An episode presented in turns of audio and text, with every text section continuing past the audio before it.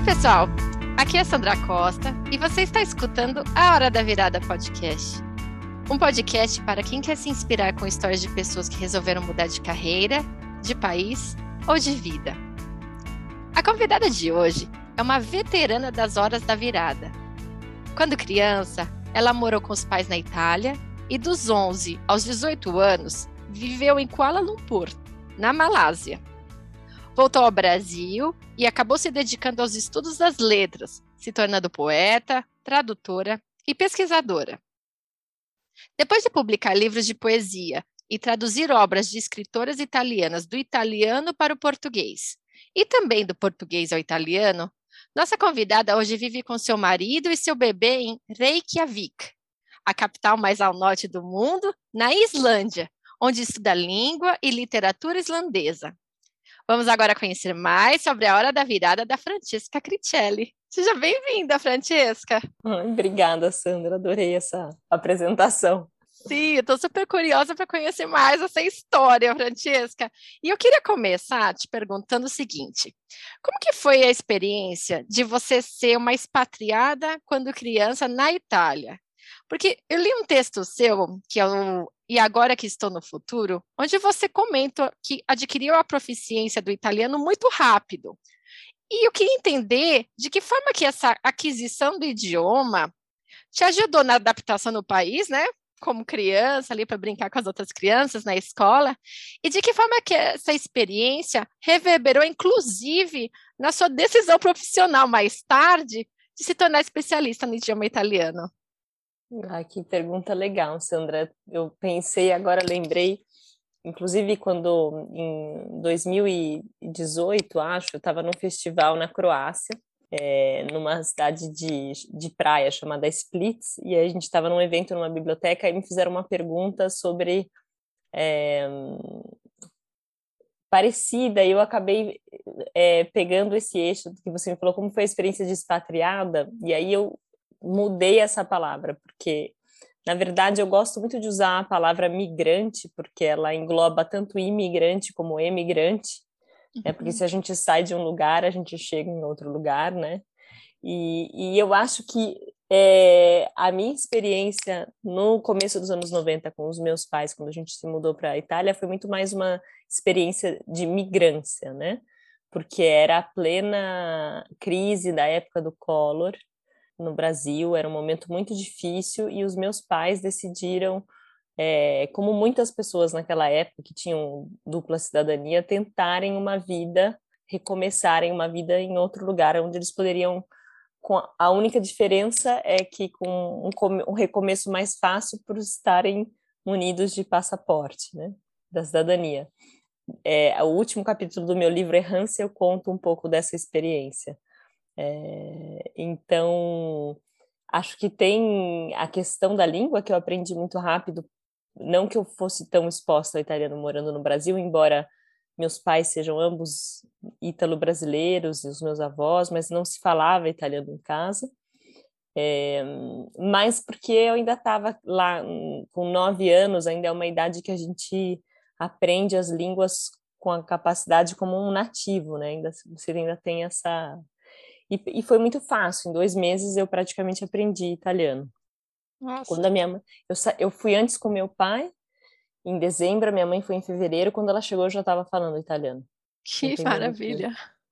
Claro que eu tinha dificuldades com coisas de gramática, mas eu já eu, eu acabei aprendendo de uma forma que eu consigo soar nativa em italiano, ninguém percebe, não tem um sotaque, não tem uma marca, nem em italiano nem em português. Então, um pouco me mas ao mesmo tempo tem marcas na escrita, que eu acho que fica um pouco, é, algumas estruturas sintáticas que ficam um pouco misturadas, né? Porque é, a gente, eu estou nessa, nessa encruzilhada, digamos, né? Entre, entre as línguas.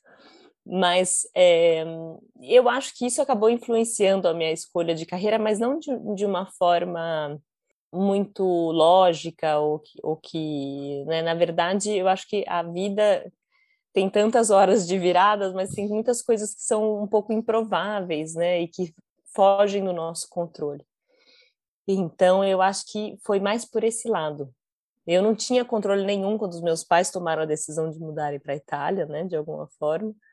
e, e logo depois mudaram para a Malásia, porque meu pai teve uma proposta de trabalho. Eu acho que aí nessa segunda mudança para a Malásia, eu poderia dizer que foi uma mudança de expatriados, porque uhum. aí foi a, a, diferença é o saldo no banco, o, o status que é diferente. Aí a gente mudou para a Malásia, meu pai mudou com um projeto de trabalho. Eu fui estudar não numa escola pública, como eu estava na Itália, mas eu fui estudar numa escola de elite internacional, inglesa. Então aí sim, eu acho que caberia essa palavra expatriada, né, numa, numa condição que até não existe mais, porque isso também tem a ver com a metade dos anos 90, quando tinha aquele boom da economia no Sudeste Asiático, que é onde eu morei, e hoje em dia é a gente já sabe que é muito diferente, né, essas, essas relações, né, as pessoas são contratadas como como funcionários locais agora, quando mudam, né? Nessa época, meu pai era um, um, um funcionário expatriado, então era assim, né? Tinha dois salários, era uma coisa que não, não existe mais porque o mundo mudou, né? Porque essas estruturas de hiperexploração acho que foram levadas a um limite que é, que é insustentável, né? Por um lado. Por outro, é uma própria canibalização do, do capitalismo, né? Então, eu, eu um pouco fluí nessas decisões porque eu ainda não tinha idade para. É, então, eu, eu tentei, acho que colher o melhor que eu pude, ou de alguma forma sobreviver a essas experiências como criança. Né? As línguas foram as coisas que ficaram como algo muito forte, que eu aprendi muito bem e que o vínculo com a literatura passou como me aproximar de um código, é, talvez o código literário, que é um pouco quebradiço quando a gente pensa, não é como a língua normal, mas me conferia, me dava alguma coisa que me faltava, né, em todas essas mudanças. Talvez foi um pouco por aí. Nem sei se eu respondi direito, Sandra. Mas acho que você fez uma colocação brilhante, que é justamente essa distinção mesmo da expatriação e da imigração ou emigração. Porque eu acho que, sobretudo aqui na Europa, Francisca, acho que é mais forte isso, porque quando você fala de expatriado, realmente existe. Tudo bem, já não existe isso que você comentou, dessa, dessas grandes corporações que traz, né, trazem para suas, suas filiais ou matrizes esses executivos, né, aquela coisa mais que dava uma proteção maior para quem trabalhava e também para a família. Mas, enfim, ainda existe esse termo de expatriação de alguém que está indo para trabalhar que tem um status intelectual e econômico que que vai trazer mais riqueza para o país, uma, um conceito mais pejorativo, assim. E o imigrante, que a gente sabe de, de todos os problemas, né? Que, ou seja, são as pessoas que chegam para fazer outros tipos de trabalho, às vezes em situação ilegal. Então, aqui eu acho que existe mais isso de, dessa questão do, de, e como que os, os termos, né, realmente fazem a gente ter uma visão diferente sobre os tipos, né? Como a gente sempre está classificando as pessoas, né? Ou seja, você acaba falando, ah, aquele ali é imigrante, ah, mas esse aqui não é imigrante, porque vem da Europa, ou vem da Ásia, ou vem de uma, uma universidade de prestígio, né? Então, acho que faz muito sentido mesmo, sobretudo aqui. Acho que no Brasil, talvez a gente, sei lá, né, não, não veja tanto fluxo de pessoas de lugares muito diferentes, mas acho que aqui, como está entrando e saindo tanta gente, ainda faz mais sentido essa tua colocação. Eu acho que tem esses, essas castas, né? E o que eu acho interessante que é justamente quebrar essas, essas questões, porque é, quando eu estava comentando com você que a primeira vez que eu tive essa, esse raciocínio foi assim ao vivo numa biblioteca, num evento literário, num festival, é, a, a, pessoa que me entrevistou, que é uma poeta, jornalista, ela falou, ela acabou falando assim do incômodo que gerava, porque essa questão da economia, né, que era barata a vida na Croácia para, sei lá, ingleses ou alemães, então as pessoas passavam muitos meses do ano na, na Croácia, nas, nas cidades das costas da Croácia, as pessoas que moravam lá não conseguiam manter um aluguel, porque elas eram despejadas durante a alta estação, as pessoas do país, porque é, de alguma forma eles traziam algum dinheiro, aposentados, né, e davam esses áreas de, de, de expatriados, digamos, né. que, que numa outra visão muito mais ácida, eu diria nada mais do que white trash, entendeu? É, eu, não, não, eu, eu, posso ser cancelada por dizer isso, mas é, é tudo uma coisa muito relativa, né? Você está saindo de um lugar onde você não consegue. Aqui acontece muito na Islândia, né? As pessoas aposentadas, a vida é muito cara na Islândia e elas vão passar meses na Espanha ou em outro país, porque elas vão gastar muito menos, o dinheiro delas vai valer muito mais lá. Elas vão conseguir ter uma vida de, sei lá, ir ao restaurante todos os dias, que elas não podem aqui. Então, isso tudo está inserido num mesmo movimento que eu não consigo ver como essas pessoas teriam algum status a mais do que quem entrou ilegal ou não ilegal e está lá trabalhando num restaurante ou está limpando uma casa, né? Eu acho que é tudo, na verdade, um, a mesma forma de fluxo, e as narrativas tentam colocar, diferenciando as coisas e dando Isso. as pessoas e dando um certo status. Isso é uma coisa que me incomoda muito. Aliás, acho que eu tenho me focado muito nas leituras pós-colonialistas e todas que desconstroem um pouco essa narrativa, né? Para a gente tentar olhar é, com outros olhos, né? E que se existem esses outros fluxos, se existem as pessoas que, por exemplo, tentam fazer essa travessia mortal do, do, do Mediterrâneo, né? Para chegar na Itália, para chegar na Espanha, tem sempre um motivo político histórico por trás. As coisas não são tão gratuitas assim, né? ainda mais agora que está chegando essa assim como eu também sou cidadã italiana, tem um outro lado que me assusta muito, né? Estão chegando as eleições na Itália, a extrema-direita está aí com muita possibilidade de, de conseguir muitos votos, então tudo isso gera um incômodo, né? A gente fica assim, ó, por um lado parece que a gente vai se livrar do Bolsonaro no Brasil. estamos tentando com essa fé. Sim, com certeza e na Itália acontecendo isso, né? Então, essas narrativas que quebram, né? Eu tento nunca usar esse termo expatriada justamente para para provocar, né? Para poder para a gente poder olhar com, com outros olhos, né? Mesmo Perfeito. quando a gente está numa posição de privilégio. Bom, então, Francesca, voltando à sua história, você teve então essa experiência de chegar também com a sua família nesse contexto da Ásia, e que é justamente uma cultura muito diferente, mas pelo que você comentou, você foi estudar dentro de uma escola internacional, enfim, como que foi, primeiro, essa adaptação a esse novo contexto e essa nova cultura nessa época que a gente justamente está se formando como indivíduo, né? Então, como que foi para você esses anos morando lá e, e também qual que foi a sua interação com a cultura local? Assim, você chegou a, assim, no teu ponto de vista, a compreender ali como que as pessoas viviam, ou é justamente esse, esse ambiente que era mais, mais internacional que você vivia?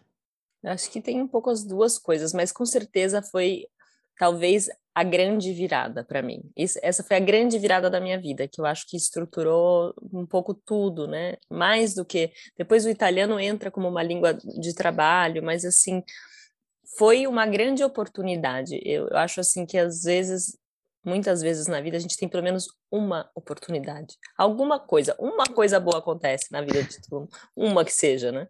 E aí e você tem uma chance de fazer alguma coisa com isso, ou você pode deixar a coisa passar batido. E eu acho que para mim, ainda muito nova, com 11 anos, foi entrar numa escola assim, claro, no Brasil eu também fazia escola particular, uma coisa meio classe média, média alta, mas foi completamente diferente eu estar dentro de uma escola internacional com muitas é, crianças de, do mundo inteiro, com muitas filhos de diplomatas, filhos de políticos, e não era o ambiente que eu tinha crescido nem no Brasil nem na Itália, foi uma coisa completamente diferente. E na hora eu percebi que aquilo não era não era o meu mundo, mas poxa, estava sendo o meu mundo naquele momento, porque lá eu estava estudando e eu sempre tentei tirar o máximo dessa, aproveitar o máximo daquilo que estava se apresentando para mim, né? Então foi, foram muitas experiências, porque por um lado tinha a experiência de estar na Ásia, na Malásia, num país islâmico, né, onde as mulheres tinham ao mesmo tempo que as mulheres, isso na metade dos anos 90, não era tão moderna, agora é extremamente moderna na Malásia, inclusive liberal, não era tanto naquela época, mas era sempre uma sociedade bem matriarcal, então é, todas as mulheres com a cabeça coberta, com chador, mas sempre ocupando cargos de muita importância. Então tinha isso também, né? Tinha tinha essa essa coisa dupla. E a gente acaba se acostumando, né? Porque, por exemplo, eu passei a, da Itália, que eu ouvia o sino da, da igreja tocando sempre, porque muitas igrejas, país católico, não tinha igreja e as igrejas não podiam tocar o sino. Na Malásia, até existiam igrejas, mas tinha sempre a chamada para reza islâmica, especialmente né, as sexta-feiras, mas no final da tarde todo mundo parava para rezar. E tinha assim, você ficava meio que vazia a cidade, não vazia, mas assim, diminuía muito o trânsito e tudo mais, e você ouvia esse chamado gravado, não era mais uma pessoa no minareto, mas isso passou uma coisa, ser uma coisa completamente normal, porque depois de tantos anos, isso era normal para mim. Né? Assim como tinha a época do Ramadã, que, que os meus amigos que eram da Malásia não, não podiam comer até o sol se pôr, isso tudo começou a fazer parte do meu cotidiano. Eu convivia com muitos rostos asiáticos, não só. Então, isso. É, e, e, ao mesmo tempo, eu estava numa escola internacional, um pouco americana como currículo, mas a gente tinha uma obrigatoriedade de fazer aula de estudos é, do pós-colonialismo, estudos do Sudeste Asiático, então a, os alunos eram forçados a estudarem a história do país onde eles estavam. Então isso era, é, é interessante também, né? E para mim foi a grande virada porque eu fiz as grandes amizades formativas, né, na minha vida que até hoje são grandes amigas é, com quem eu converso. E eu tive o meu grande apaixonamento pela literatura e pela poesia.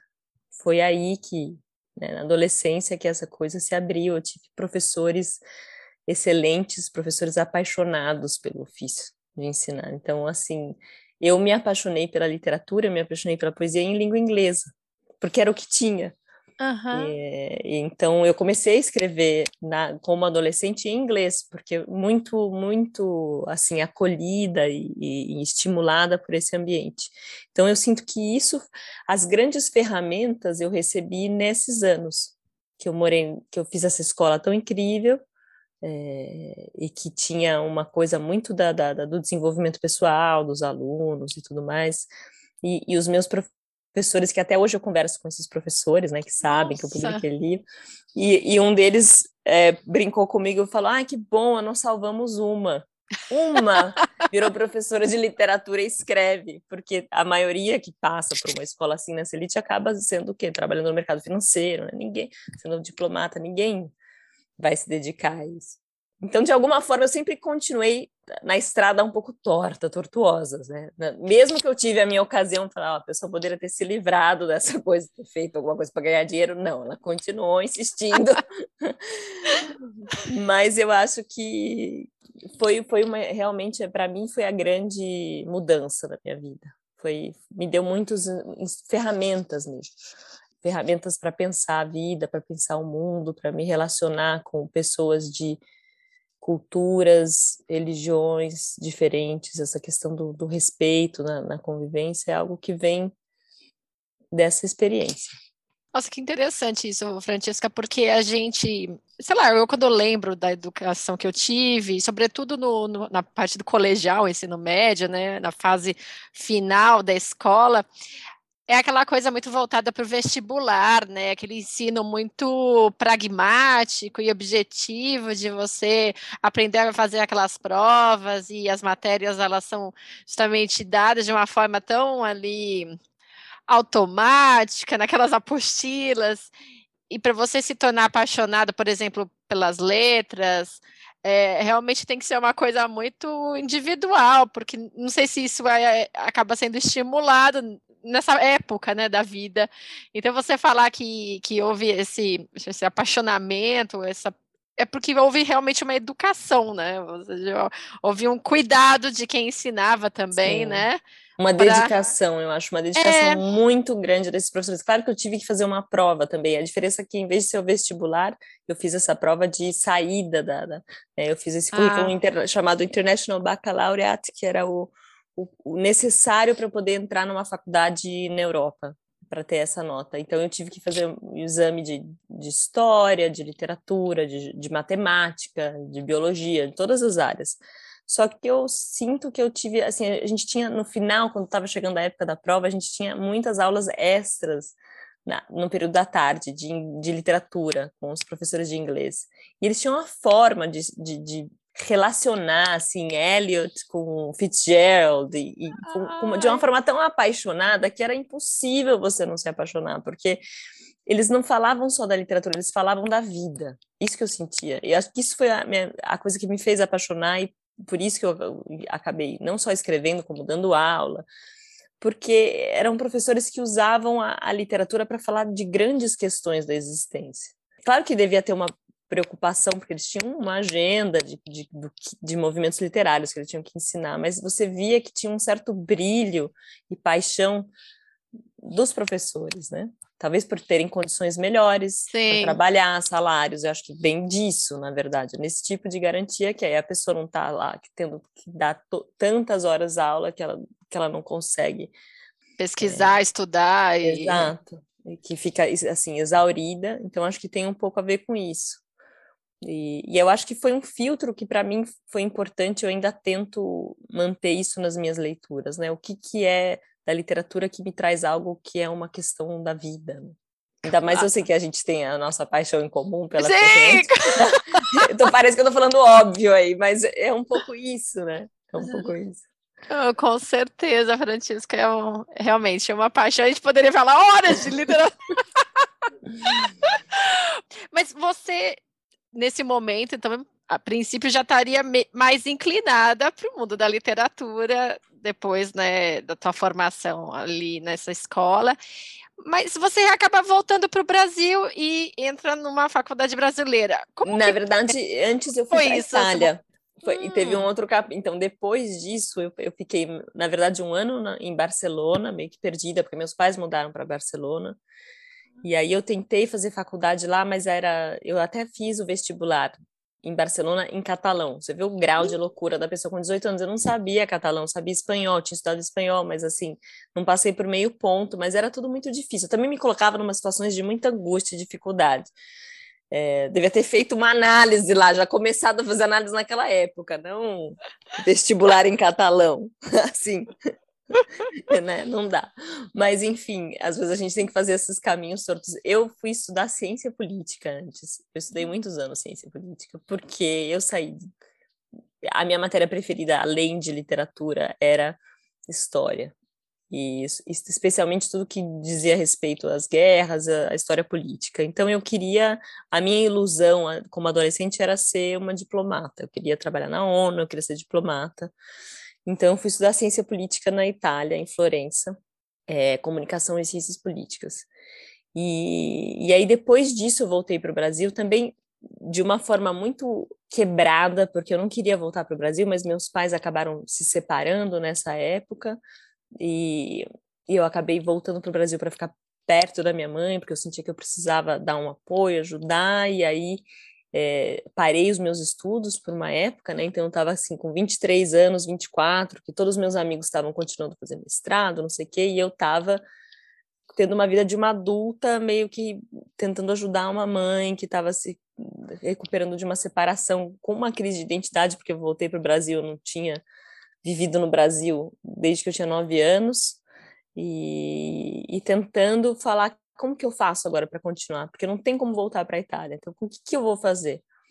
E aí eu descobri o departamento de ciências políticas da USP e comecei a fazer aula como aluna especial. Eu morava em Ribeirão Preto com a minha mãe, eu me mantinha dando aula de inglês e italiano, por isso que serviam as línguas, então eu me bancava trabalhando já, e mas eu viajava para São Paulo para tentar entrar nesse mestrado na USP, que eu achava que esse era o caminho. Eu acabei passando, quer dizer, a pessoa insistiu lá na coisa errada, né? insistiu na ciência política. Fiz o mestrado em ciência política, mas na época era o mundo foi mudando muito rápido. Na época era um, um, bem engessado certas questões no departamento. A minha pesquisa era sobre teatro, representação política. Eu me senti muito sozinha. Então eu terminei o mestrado e meio que abandonei e senti, falei, pronto, tô, como é que eu ganho a minha vida? Dando aula de italiano e até então eu não era tradutora literária, mas eu já era tradutora de documentos, não, não juramentados, mas era intérprete em feiras de negócios. Eu falei, então eu vou focar nisso, já que isso está sendo meu ganha-pão. Nada glamuroso, uhum. mas às vezes a gente precisa de um corte do que é o real para pensar, né? Porque às vezes as pessoas vêm de fora e falam, nossa, que vida glamurosa, ela viajou, ela fala línguas, ela é poeta, mas não é bem assim, né? Tem sempre o real que se impõe, você tem que tomar uma decisão, porque no fundo a gente tem que, né, pagar conta, sobre comer, pagar aluguel. Uhum. E com sorte a gente consegue ter um espaço para cultivar um desejo, né? Porque o desejo é muito importante, senão a gente está só faz... vivendo por obrigação. E eu acho que eu sempre tive essa chama de um desejo, de algo que eu não sabia o que era, na verdade. Era a diplomacia. Aí eu fui vendo que eu falei, não tem jeito, não vou conseguir fazer um concurso para Itamaraty, porque eu vou ter que estudar muito. Eu tinha que trabalhar para me manter. Que, horas que eu ia estudar? Né? Os cursinhos eram caros, eu falei, não, vou focar nisso. E aí, com o tempo, com, eu deixei passar, assim, uns, o que, uns três, quatro anos, assim, entre esse final de mestrado até, até que, que aí que eu fui para a literatura, porque aí eu já senti que a literatura era a coisa mais importante, mas aí, de novo, acho que a questão da virada aqui é que eu tive um pouco de sorte, a minha sorte é que eu tive algumas coisas boas que aconteceram, que eu falei, ah, aí tá uma oportunidade.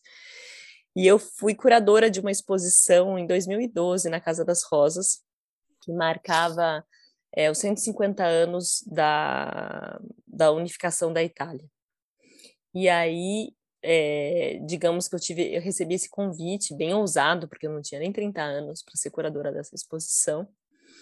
E, e foi uma experiência maravilhosa, porque eu já tinha feito muitos cursos como aluna na Casa das Rosas, porque a minha paixão era poesia e literatura. Então eu trabalhava dando aula, outras coisas, mas aí eu ia fazer cursos, né? Era o hobby. Exato.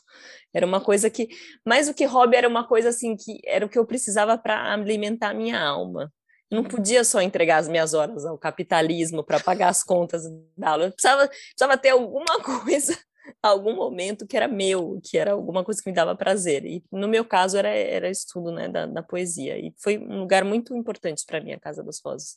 E tinha até uma época que eu trabalhava fazendo leitura de poemas lá. Eu ganhava um cachê que era super bom, ajudava super a pagar conta. Olha também. que ótimo! E era super nova. Foi mais ou menos nessa época, mas eu já estava envolvida com a literatura italiana. E aí eu fiz uma homenagem para um poeta chamado Giuseppe Ungaretti e para o Haroldo de Campos. E eu sabia que o Giuseppe Ungaretti tinha tido um relacionamento com uma mulher ítalo-brasileira, que eles tinham trocado cartas, mas ela era um pouco uma pessoa que não era fácil de se aproximar. E eu também não tinha coragem, né? Eu falava, como é que eu vou falar de uma coisa tão íntima com alguém para pedir as cartas, para expor num museu? Mas eu falei dela no meu texto de curador, de curatorial e, e, coloquei uns vídeos, vários vídeos dele falando poesia, até que um dia eu estava na Casa das Rosas e eu recebo um bilhetinho que a Bruna Bianco, que era, que foi a última grande pa paixão desse poeta, tinha estado na, na exposição e queria me conhecer. E aí eu senti, bom, aí tá a minha mais uma eu, a minha oportunidade. E aí eu fui até a casa dela, ela me mostrou, ela já estava, ela queria mostrar para alguém aquelas cartas, né? Mas acho que ela me viu naquele momento, eu tão jovem, ela meio que, acho que sentiu, olha, ela é jovem como quando eu era jovem, eu conheci um garete, e ela me mostrou umas cartas, e eu fiquei completamente alucinada, eu lembro que eu voltei para casa, tive febre aquela noite, assim, tão e aí eu pensei, que como que eu vou fazer? Eu preciso ler, eu preciso ler todas essas cartas. Eu achava que tinha tipo um grande segredo tratado da poesia contido nessas cartas e que a minha vida quase dependia. Essa é a loucura da juventude. Eu, falei, eu tenho que ler essas cartas. Eu tenho que dar um jeito de me enfiar na vida dessa mulher, nem que for. E aí eu propus para ela, conversando, eu falei: "Você não quer que eu transcreva essas cartas? Vamos organizar isso?" Nem pensava em publicação. E aí eu ia, eu trabalhava de segunda a quinta, sexta-feira eu mantinha o dia livre para ir trabalhar na casa dela de graça, transcrevendo as cartas e organizando o arquivo dela para eu poder ter acesso ao que estava escrito lá. E nesse meio do caminho, nesses anos, é, eu acabei fazendo a ponte para ela publicar as cartas pela editora Mondadori na Itália. E aí que eu vi, pedi para ela também autorização para usar esse material inédito para minha tese de doutorado na, na USP. Aí eu prestei a, a, a, foi assim que eu fui parar na letras na USP. Uhum. Eu prestei a prova para o doutorado, mas aí eu já tinha as cartas quase completamente transcritas, não completamente, mas eu já tinha uma ideia do que eu ia estudar. E, e aí foi, parece que foi no momento que de alguma forma as coisas entraram nos eixos, porque eu, foi um momento que teve um encontro entre o meu desejo e o meu trabalho. As coisas se juntaram. Aí eu tinha uma bolsa, mesmo que era pouco, mas eu dava aula de italiano, eu trabalhava como tradutora, e eu estava tava encaixado, assim, o desejo com, com, com o ganha-pão. Nossa, esse momento é tão glorioso quando a gente encontra esse lugar, né? É, não é? É verdade. Depois tudo é instável na vida e tudo é temporário, então passa, depois, já passou esse momento que termina o doutorado, a pessoa vira mãe, muda para Islândia, muda, mas enfim. Já que você comentou disso, Francesca. São outras viradas. Exatamente. Eu queria saber como que surgiu essa oportunidade de você ir para a Islândia, né? Bom, você acabou conhecendo seu marido e acho que foi justamente esse, esse o ímpeto, né? Esse o, o desejo de estarem juntos. Mas eu queria perguntar para você o que, que você esperava, é, o que, que você tinha dentro da sua imaginação com relação a como seria uma vida na Islândia e o que, que você de fato encontrou aí e como que tem sido a adaptação, a sua adaptação para poder viver num país tão diferente que a gente conhece tão pouco, né? Justamente Sim. pela distância é, cultural e geográfica da Islândia. E linguística, né? Linguística, a é. questão para mim. Eu que falo tantas línguas, eu falava, não, mas é a Islândia, eu não falo nenhuma língua nórdica, germânica, né? Mas foi, foi, também aí, acho que também tem uma não glamorização das, das questões, assim, eu, eu conheci o meu marido, que não era meu marido, assim, a gente se conheceu na Flip de 2017, quando a Josélia era, foi curadora, e havia um autor islandês chamado Sion, é, que era um dos convidados, e o tradutor dele é o Luciano, meu marido, que não era meu marido na época. E eu gostava do Sion porque ele era amigo da Bjork, letrista, e ela era a cantora da minha adolescência, lá na Malásia eu ouvia a Bjork. Olha a loucura. ela era a minha diva da adolescência. E, e, de alguma forma as letras, que são poemas, né, as letras das músicas delas, especialmente um livro chamado, um disco chamado Homogenic, que é do final dos anos 90, é um disco que eu ouvi muito, muito, muito, muito e que eu aquilo me ajudava tanto em aprender o inglês, mas eu ficava sempre pensando, né, o que, que é que essa mulher está falando, né? Eu lembro de uma letra dela que fala emotional landscapes, they puzzle me, e eu ficava pensando o que, que é isso, né? O que, que são essas essas paisagens emocionais? Eu ficava pensando e, e, aí depois, enfim, ela tá falando da Islândia. Agora que eu moro na Islândia, fica um pouco mais concreto, entendeu? Do que, que ela tava falando. Mas essa era é, o, meu, o que eu sabia da Islândia era isso. Ela sabia das sagas e só, não tinha a menor ideia de nada. Mas eu conheci o Luciano, uma amiga em comum nos apresentou, a gente começou a conversar sobre poesia. Ele tem uma página na, no, já tinha uma página no Facebook que ele traduz um poema nórdico por dia. E eu comecei a ler algumas traduções dele sem ter, entender nada de nenhuma língua nórdica. Mas eu, como tradutora literária e como poeta, eu falava, esse cara manja das coisas, porque essa tradução está muito boa. Ele escreve como um poeta. E aí a gente ficou conversando, conversando, e, e, e aí isso é, foi 2017. No final de 2017 eu já estava com uma viagem marcada que eu ia lançar o livro com as cartas que depois foram parte do meu doutorado na Itália, um meu livro, Repátria, que saiu na Itália em 2017. E pela primeira vez eu tinha sido convidada para fazer uma residência literária e de tradução na Galícia, na Espanha. Então eu estava, era a primeira vez, na verdade, que eu estava morando no Brasil, mas eu ia me ausentar por tanto tempo. E, numa residência, eu não queria perder essas oportunidades, né? E, e aí eu tinha um espaço vazio que, que ele falou: por que você não vem para a Islândia? E eu fiquei meio assim com medo, falei, como assim para a Islândia? Ele falou, não, aí eu falei, não, mas eu preciso, sei lá, dar uma palestra na universidade, eu não posso ser assim, eu tenho que justificar na USP, um pouco porque acho que eu estava com medo, mas no final ele arranjou tudo assim para mim, porque ele também trabalhava na, fazendo mestrado na universidade, falou com o chefe de departamento, aí eu vim para cá e dei, fiz, fiz, um seminário sobre a minha tese, sobre a minha pesquisa, e foi super bacana, com, conheci esse professor maravilhoso daqui, chamado Goethe Kristmansson, e, e foi um, impactante, foi a primeira vez que eu conheci a Islândia, e aí eu fiquei de novo perto do oceano, aí foi nascendo um romance, digamos, depois de tanta conversa. Mas eu não imaginava mudar para a Islândia, porque é muito longe, né? Tudo muito diferente. Eu estava na metade do meu doutorado. Mas assim, a vida, eu fui vivendo a vida, a gente foi vivendo a vida, de alguma forma. Eu viajava muito nessa época, antes de Covid e tudo mais, para festivais literários, o Luciano viajava sempre para me encontrar. A gente se encontrou de novo na Islândia, no Brasil, até que em 2018 eu decidi que eu estava terminando meu doutorado. Eu falei, então tá bom, eu vou terminar o doutorado e eu vou dar uma chance para essa relação, porque para dar uma chance eu preciso estar perto dele, né? E, e para a gente dar uma chance a gente tem que correr um risco, porque a gente não tem nenhuma garantia. Uhum. É, e ao mesmo tempo eu digo isso assim que não foi aquela coisa tipo, ah, fiquei apaixonada e fui embora, uma pessoa impetuosa, porque não foi isso. Foram anos de convivência, de encontros, de conversa, até eu amadurecer a ideia de tentar, né? E, e aí acho que culminou assim, eleição, Bolsonaro, final de doutorado, nenhuma perspectiva de, de, assim, até teria a perspectiva de trabalho no Brasil, mas assim, eu sentia que tinha uma coisa aí muito difícil. Ao mesmo tempo, eu sentia um desejo muito grande de viver um, um amor, porque é uma coisa tão importante da vida também, sem, sem pensar na romantização, mas que a gente precisa. Eu sentia que eu vivia. No, o meu grande esteio era o meu trabalho. Não que não seja, mas assim, eu precisava, naquele momento, eu senti uma coisa totalmente irracional, que eu tinha que fazer um espaço. Eu já estava indo para perto dos 40 anos, para uma outra coisa que era o amor, que era talvez a possibilidade de ter um filho, que, né, e, e, que tudo isso não era tão racional, não era uma, era uma coisa assim que eu não conseguia explicar.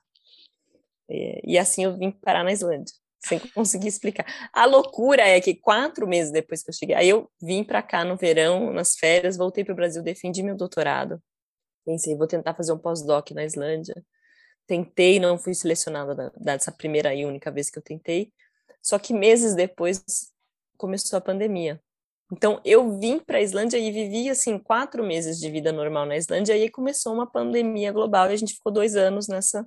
Esse esquema.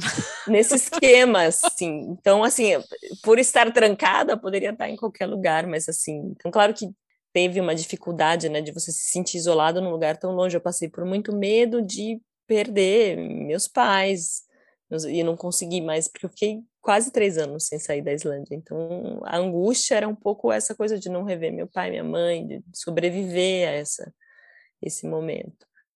E, e com isso eu comecei a estudar, prestei vestibular islandês, digamos, para estudar islandês depois de um doutorado, fazer um, uma graduação em islandês como língua estrangeira.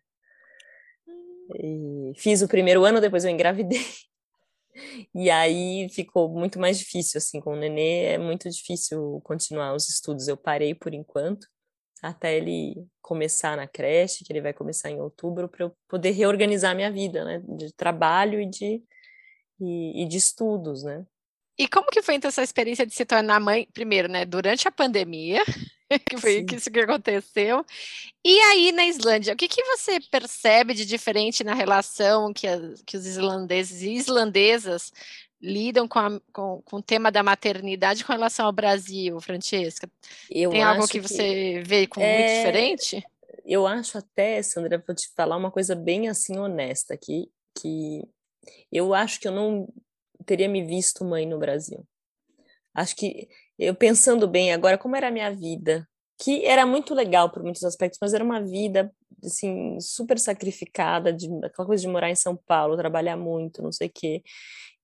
Morava numa kitnet, não sei. A gente sabe como é no Brasil, né? A licença maternidade é o quê? Quatro meses, né?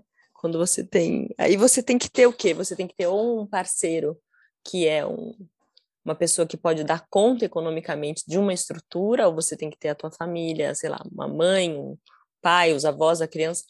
Então a gente sabe, né, que, que, que tem que entrar com, com essa equação para você conseguir, né? Então isso me desanimava, me desanimava já pensar assim, eu, eu tinha um plano para ter um bom plano de saúde, eu tinha que trabalhar muito para pagar o plano de saúde, para pagar a análise porque é o medo de acontecer alguma coisa e você não ter um plano, mas ao mesmo tempo a gente sabe depois, né, de, de todas as questões de violência obstétrica no Brasil, não só no Brasil, mas no Brasil e então eu nunca via como uma possibilidade de eu ter, sei lá, um parto natural, humanizado, porque a gente tem que falar a verdade. Isso muitas vezes tem a possibilidade de fazer isso no SUS e tudo mais, mas a gente sabe que é uma realidade que vivem as pessoas que têm muito dinheiro e podem pagar por fora por tudo isso, depois serem reembolsados.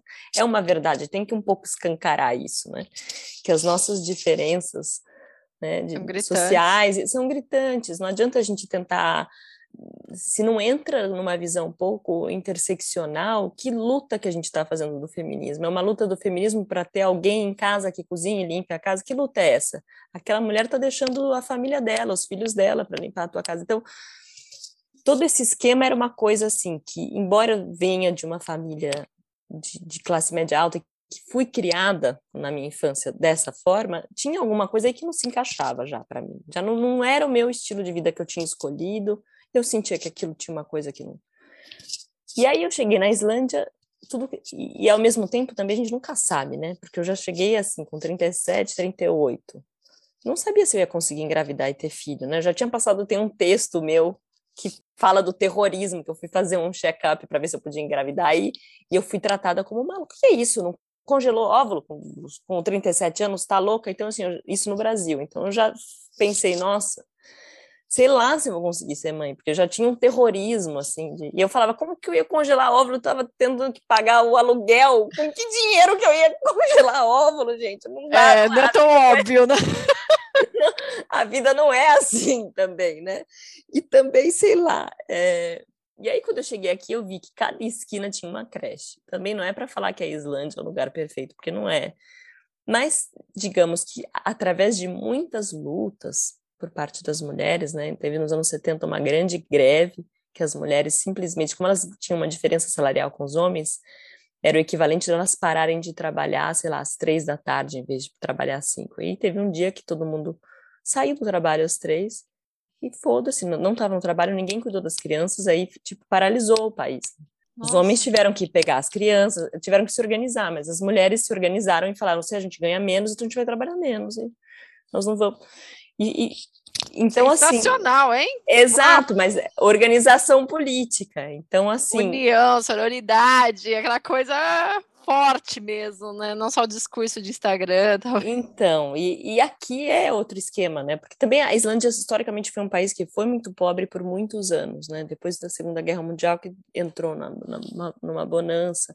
Mas eu tinha essa sensação aqui que parecia um lugar seguro, tinha tantas crianças, né, mães jovens, porque as pessoas fazem faculdade e fazem filhos, porque elas têm licença maternidade, elas ganham um salário para ter filho, tranca a universidade, depois volta. Isso tudo era uma coisa incompreensível para mim. Eu falava, como? E as islandesas, não, mas é bom fazer filho durante a faculdade, porque ó, você demora um pouco mais, mas aí você tem a creche da universidade que te ajuda. E isso era outro mundo para mim. Então, digamos que assim, a partir dessa segurança que parece uma segurança estrutural, social. Eu me sentia mais segura com essa vontade. Tinha um desejo de maternidade ao mesmo tempo um pouco negado por mim mesma, porque eu pensava, será que eu vou conseguir? E se eu não conseguir, né? E o que, que eu vou fazer com esse vazio? O que, que eu vou fazer com essa impossibilidade? Porque a vida não é feita de sempre tudo dar certo o que a gente quer. Então a gente tem que lidar com essas questões, né? Remexe muitas coisas. E eu acho que também tem um encontro improvável com o Luciano, que era uma pessoa que eu sentia um amor e um desejo e uma confiança. Eu falava, não, esse cara sim, dá para ter um filho, ele pode ser pai. Porque a gente tinha uma questão de. Eu não, não sabia que eu não ia conseguir bancar ser mãe solo com todo o respeito e admiração, mas a maternidade para mim não era um desejo assim que eu não ia conseguir viver sem ser mãe.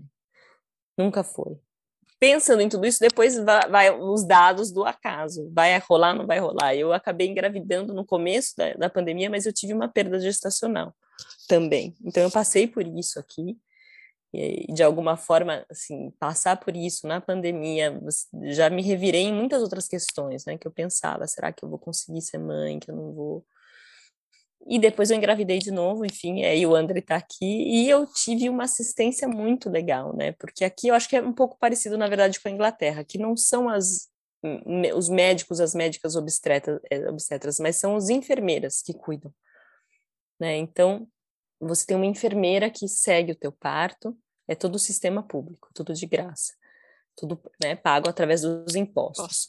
E, e, E quem vai fazer o parto vai ser a pessoa que está de plantão no hospital aquele dia, que você não conhece. Então, é totalmente diferente da nossa mentalidade brasileira, que você vai criando um vínculo com quem vai fazer o seu parto. Você tem que também aceitar que essa é a condição. E, né, de alguma forma aí. Então, foi uma experiência bem diferente, porque eu passei pela minha gestação em outro país, conversando não com uma enfermeira obstetra, né? Fiz os meus exames que eu tinha que fazer, que todas as pessoas fazem no hospital.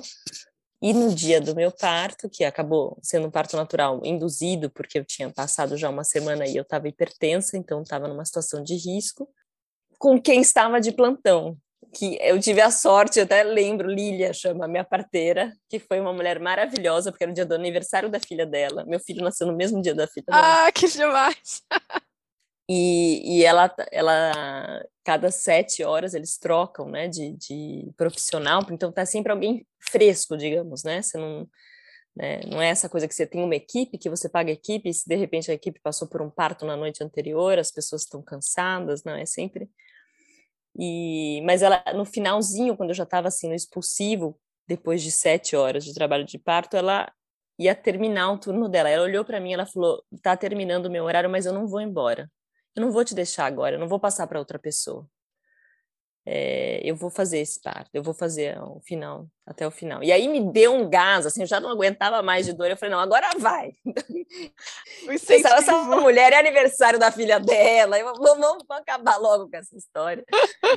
e, e foi uma experiência, assim, eu, é sempre traumático um parto, é uma coisa difícil, dolorida, mas que no, eu digo assim, dentro do, do, possível deu tudo certo, porque eu me senti muito respeitada. É, eu tive que confiar num sistema e não em uma pessoa. Eu tive que confiar num sistema. E eu confiei no sistema. Eu fiz curso de preparação, tudo aqui dentro do esquema da Islândia, como é feito. É, e eu me senti muito amparada por tudo isso. Eu pude confiar em quem estivesse naquele momento trabalhando no hospital. Então é uma coisa que você tem que fazer um vínculo imediato, olhar nos olhos daquela pessoa e falar agora estamos juntos. A gente nunca, a gente não se conhece, nunca se viu antes, mas ela está aqui, todo, né, a pessoa vive fazendo parto. Então, é, então foi foi uma experiência muito forte, muito interessante e acho que muito única, né? E, e eu posso dizer que eu me senti muito bem e muito acolhida, mesmo não estando no meu país.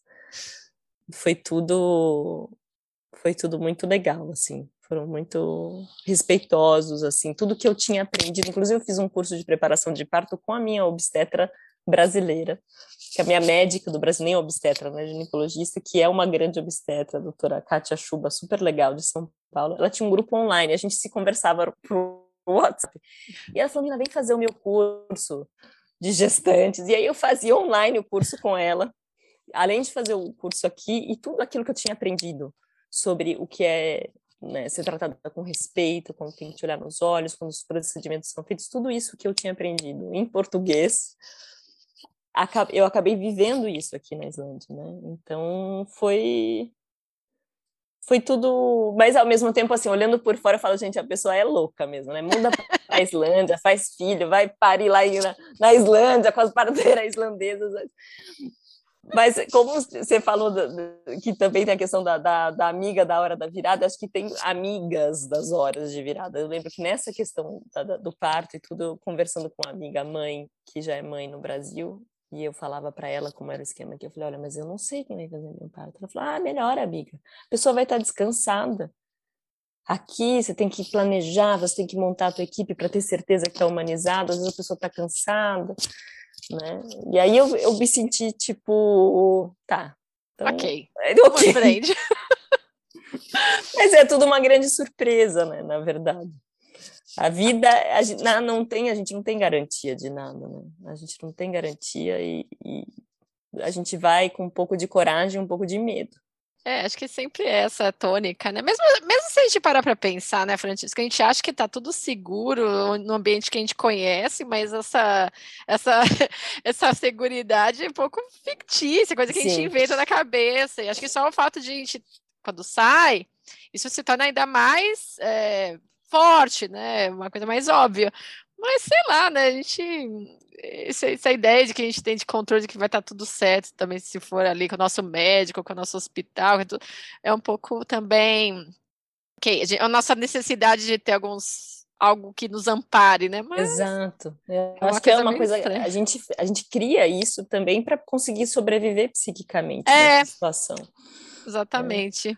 Mas, Francisca, se você pudesse recapitular aí esse, essa experiência da, da Islândia, né? O que, que você tem mais gostado de, dessa, dessa cultura diferente? O que, que tem ficado para você como indivíduo depois é, desse, desse período aí?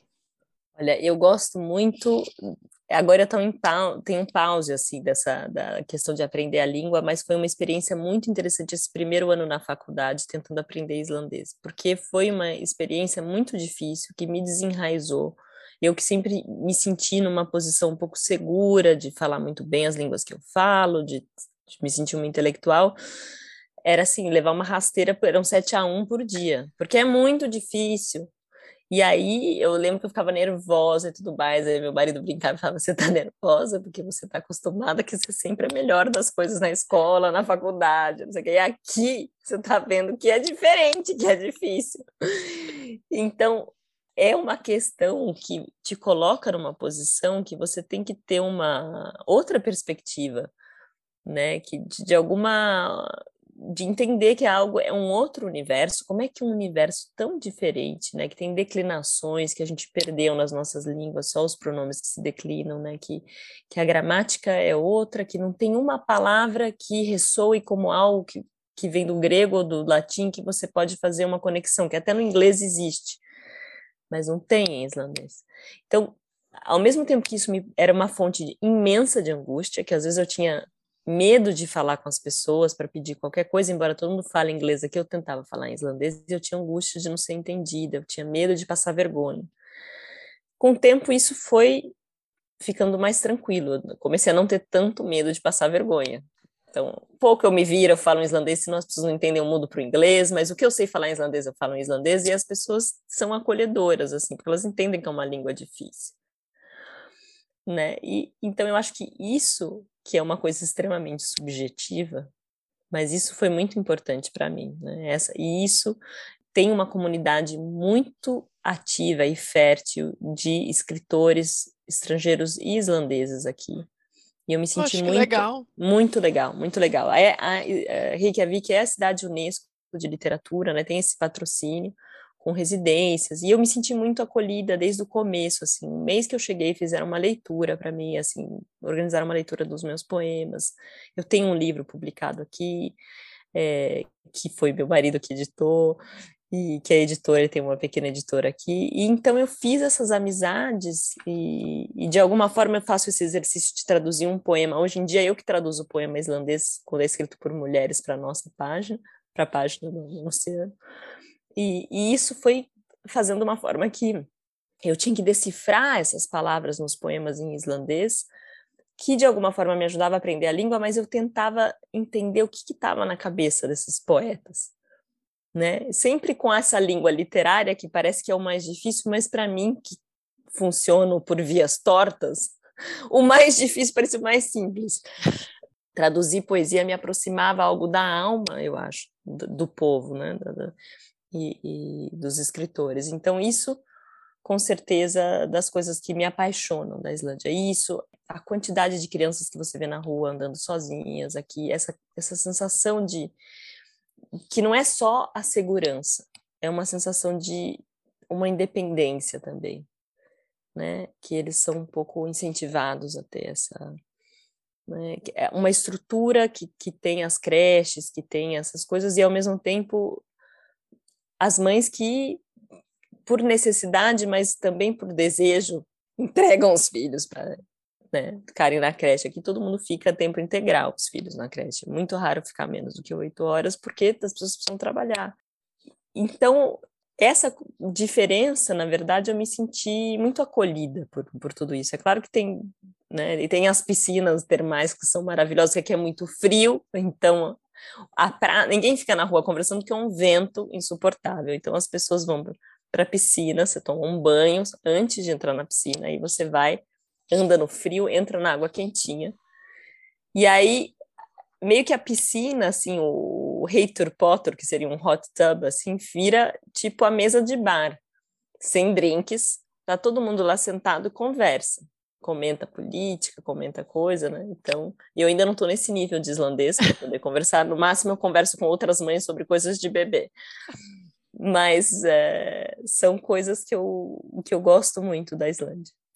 Poxa, que interessante, Francisca. É, realmente é muito diferente, mas toda vez que eu vejo alguma coisa a respeito, eu fico bastante encantada, não só pela questão da paisagem, é mas é, é pouco dessa cultura mesmo, né, das pessoas que, não sei, me vem a, a, memória, Francisca, aquela ideia daquela seleção de futebol. Sim, sim. Você lembra que o treinador é dentista, né? Então, eu acho isso tão bonito. O goleiro, o goleiro é publicitário.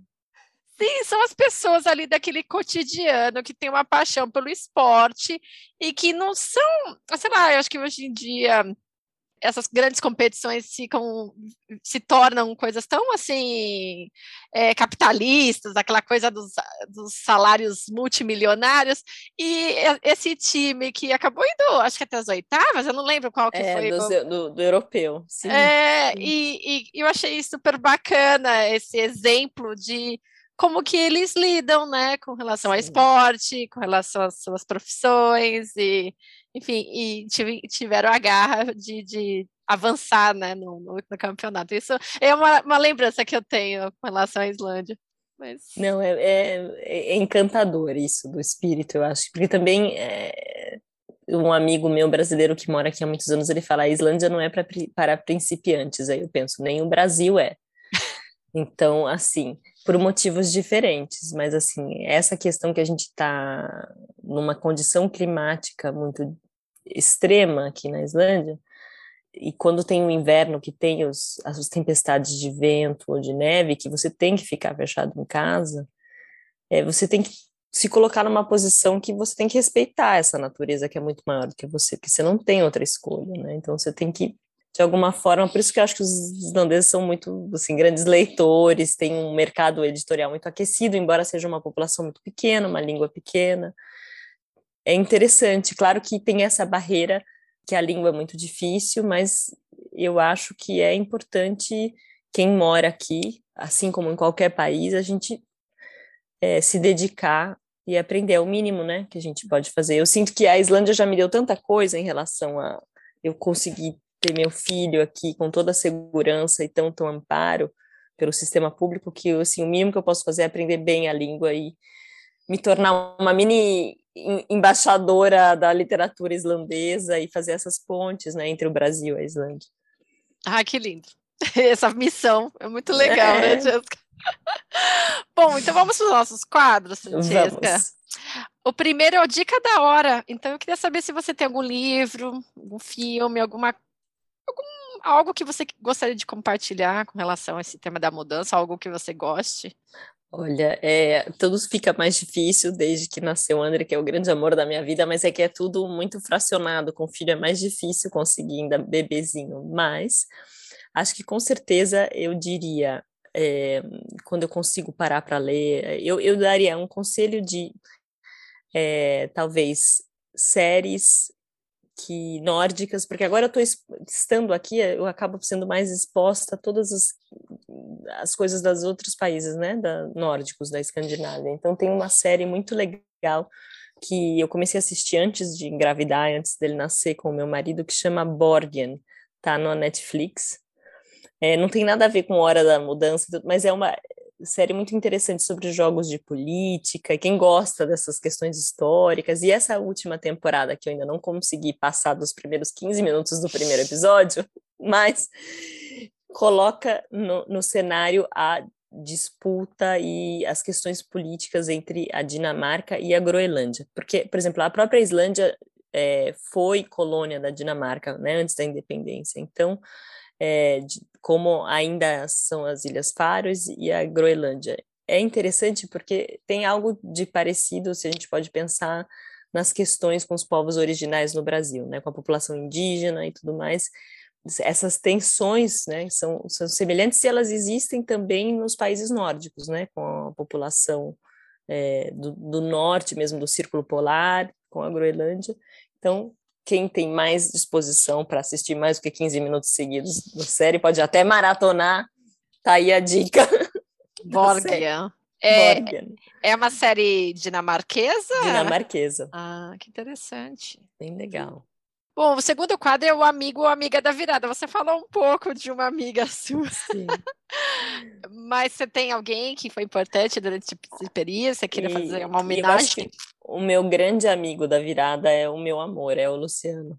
Porque para fazer uma mudança tão radical como essa, é, precisa ter um porto seguro porque a gente faz um salto que é arriscado, e eu sei que eu fiz um, um salto arriscado, mas eu, eu tinha uma sensação de uma parceria muito amorosa e muito sólida do outro lado. E, e a gente precisa disso, porque para a gente se reerguer e se reconstruir num outro lugar, tem que ter alguém que, que, que sustente assim esse lugar, né, para dar essa força. E eu sinto que o Luciano sempre foi essa pessoa. E quando a gente começou a conversar sobre mudar para cá e tudo mais, ele sempre foi realmente um porto seguro, assim, de me dar toda a estrutura, é, não só física, né, e também emocional para poder passar por essa passagem, para depois me reerguer e, e conseguir voltar a trabalhar e fazer outras coisas. Então, acho que a minha homenagem com certeza vai para ele.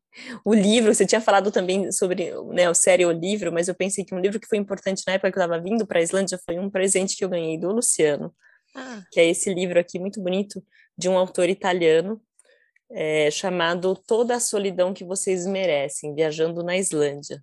E depois eu te mando o título bonitinho, e tem várias fotos muito bonitas né, Nossa, da ilha. Que lindo que uhum. mostra um pouco essa coisa um pouco descampada, assim, da Islândia.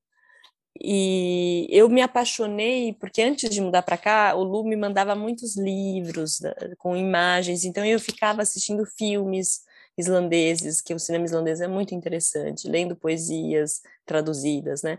Vendo imagens é, isso de alguma forma foi fertilizando a minha fantasia. E eu acho que isso é importante quando a gente quer mudar de vida, mudar de emprego, de lugar, a gente tem que pelo menos entrar num flerte com esse desejo. A gente tem que dar um espaço para esse desejo crescer. Então a gente tem que ir se informando, né? Claro que tem, sempre tem uma idealização, mas é interessante. E esse livro é muito, muito importante para mim porque o Lu pegou um poema meu que ele gosta muito, ele transcreveu à mão esse poema, e aí ele estava num congresso de tradutores literários aqui na Islândia, e ele pediu para cada tradutor que estava trabalhando com ele traduzir o meu poema é, a partir. Ele foi meio que explicando, assim, em islandês o que estava escrito, e aí cada um foi é, traduzindo para outra língua, né? Então ah. aqui está em servo, Ai, que demais! Uh, aqui tá em. Uh, nem sei que língua que é essa, acho que é holandês. Aqui tá em, em norueguês. É, em várias línguas, assim. Tem até em chinês. Tem em francês, em chinês. Cada tradutor fez uma versão do meu poema. Então, eu ganhei esse livro é, maravilhoso, que é um livro um pouco introspectivo, não é um guia turístico normal da Islândia, escrito por um professor que é apaixonado pela Islândia.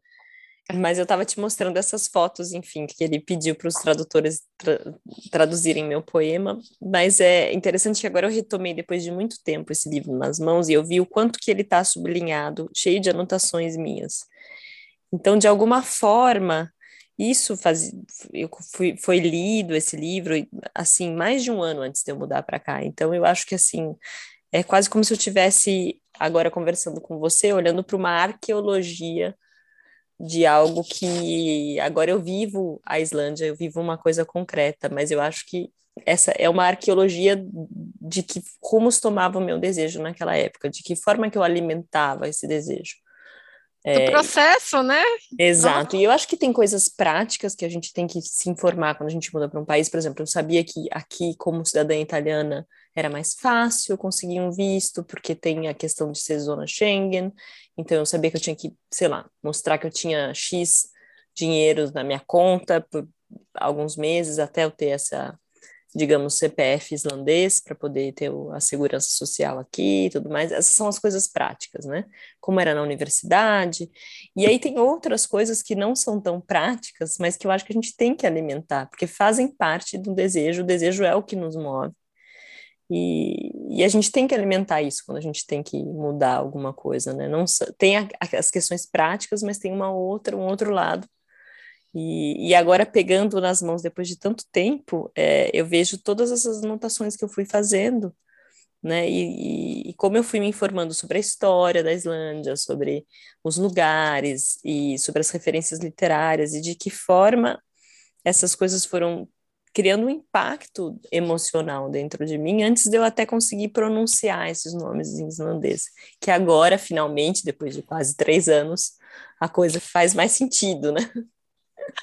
Ai, que lindo essa homenagem que ele fez, esse presente, e foi uma baita propaganda, né, Francisca? Sim, você sim. querer ir para aí. Acho que legal. Bom, Francisca, para finalizar, então, eu queria te pedir uma mensagem final. O que, que você gostaria de dizer para as pessoas que estão pensando em fazer uma mudança de vida ou de país? O que, que você acha que é importante elas considerarem nesse momento?